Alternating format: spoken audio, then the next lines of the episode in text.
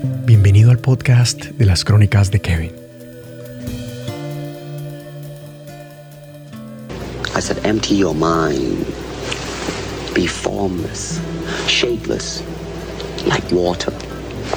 Now you put water into a cup. It becomes the cup. You put water into a bottle, it becomes the bottle. You put it in a teapot, it becomes the teapot. Now water can flow or it can crash. Water, my friend.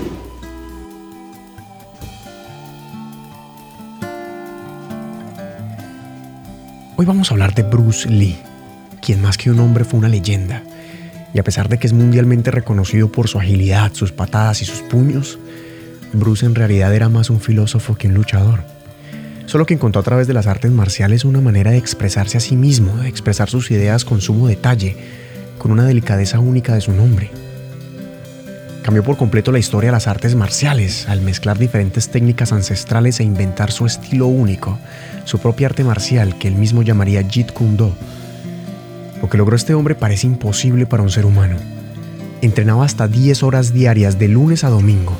Todos los días corría 15 kilómetros y regresaba a su gimnasio a practicar sin descanso una y otra vez, hasta conseguir la perfección en cada uno de sus movimientos. Era increíble ver cómo un hombre de apenas 60 kilos de peso podía poseer tanta fuerza, tanta velocidad y tanto control. Además, Bruce era un ávido lector. Estudió filosofía en la Universidad de Washington y trató de unificar Occidente y Oriente bajo una misma idea. Y usó todos los medios para conseguirlo, desde la perfección de su cuerpo hasta el desarrollo de su propia filosofía de vida. La filosofía de ser agua.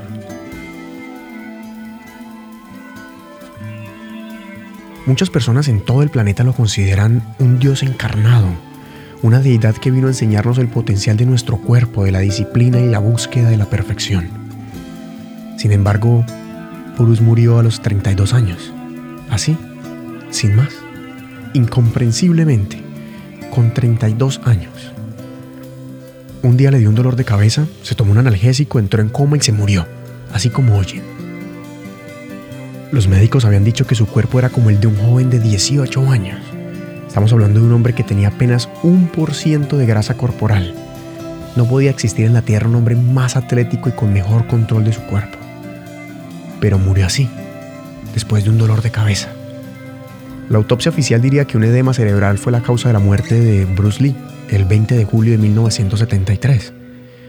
Sin embargo, casi 50 años después, el misterio aún continúa.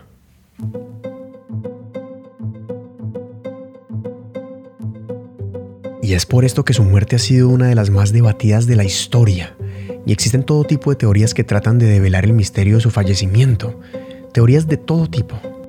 Se le ha culpado a la mafia china, a la mafia italiana, al consumo de drogas, a maestros ancestrales del kung fu, a una maldición familiar e incluso al fenómeno de la muerte súbita, hasta el propio Chuck Norris creó su propia teoría, diciendo que Bruce había muerto a causa de unos relajantes musculares que llevaba tomando por varios años para poder seguir trabajando un rendimiento sobrehumano.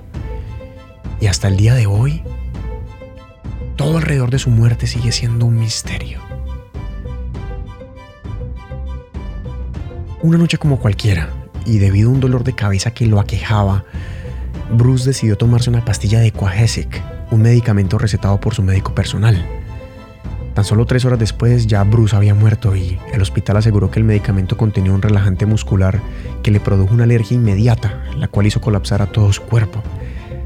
Pero su médico personal aseguró inmediatamente que nadie se muere por una pastilla de Quahesic y que ningún analgésico había matado a Bruce Lee. Por una parte, también se cree que su muerte fue ocasionada por el consumo de cannabis, de marihuana porque un par de meses antes de su muerte y después de haber caído desmayado en un set de grabación, un médico aseguró haber extraído hojas de hashish del estómago de Bruce. Algo que nunca fue agregado al comunicado oficial, quizá por temor a no recibir dinero de los seguros o por temor a dañar su imagen pública.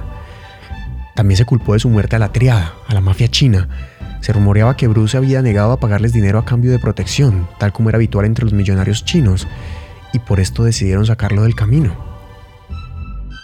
Aunque una de las teorías más interesantes asegura que Bruce fue víctima del legendario toque de la muerte. Se rumoreaba que un maestro de Kung Fu había atacado a Bruce Lee con el famoso golpe D-Mac, un golpe letal de efecto retardado del cual nadie se puede escapar y que termina haciendo fallar todos los sistemas del cuerpo hasta provocar la muerte de su víctima, incluso días después. Se cuenta que estos legendarios maestros del kung fu habían decidido asesinar a Bruce para que no propagara las técnicas de combate ancestrales de la China y que además se volviera millonario en el proceso. Bueno, y luego están las teorías más místicas y extrañas. Según su esposa Linda, con la que tuvo dos hijos, Bruce Lee solía confesarle que una premonición lo atormentaba constantemente y le quitaba el sueño. Bruce presentía y algo le decía que no iba a vivir ni la mitad de los años de su padre, quien murió a los 64. Exactamente el doble de la edad que tenía Bruce cuando falleció, a los 32. Por su parte, la familia Lee estaba convencida que en realidad Bruce había muerto a causa de una maldición, ya que una superstición china dice que cuando un varón nace tras la muerte de su hermano, tal como lo hizo Bruce, debía ser bautizado con un nombre femenino es por esto que sus familiares le llamaban a Bruce por el nombre femenino Fan, que significa pequeño fénix.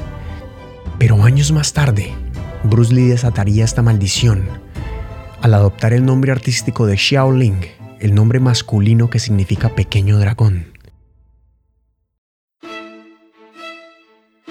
Y es aquí donde todo se pone aún mucho más misterioso, ya que su hijo, Brandon Lee, Murió prematuramente a la edad de 28 años durante el rodaje de una película y tal como su padre, lo hizo bajo extrañas circunstancias.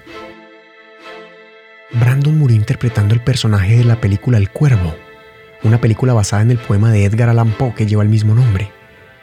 Y murió porque en el vestidor habían confundido las armas para actuar con un arma real, y durante la grabación terminó siendo impactado por una bala que lo asesinó de inmediato, a la corta edad de 28 años. Y lo que es aún más extraño es que en la última película de su padre, Bruce Lee, llamada El Juego de la Muerte, Bruce interpretaba una estrella de cine amenazada por la mafia china y en una escena un asesino a sueldo intentaba matarlo. Adivinen cómo. Cambiando una bala de fogueo por una bala auténtica en pleno rodaje de la película. Qué casualidad, ¿no? Brandon terminó muriendo como una escena de la última película de su padre. Y esto alimentó todo tipo de teorías. Pero hay una coincidencia que es innegable. Tanto Brandon Lee como su padre Bruce Lee murieron sin poder disfrutar de sus mayores éxitos profesionales, El Cuervo y Operación Dragón. ¿Cuál pudo haber sido la causa real de la muerte de Bruce?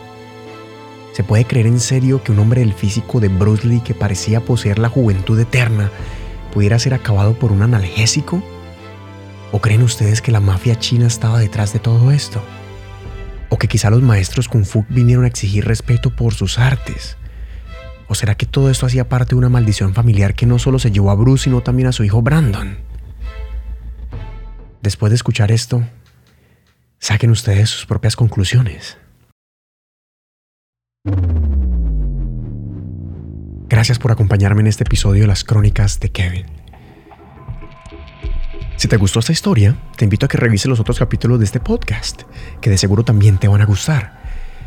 Y si no quieres perderte de ningún episodio, te invito a que me sigas en Instagram como arroba crónicas de Kevin. Ahí voy a estar revisando cada vez que subo un capítulo nuevo.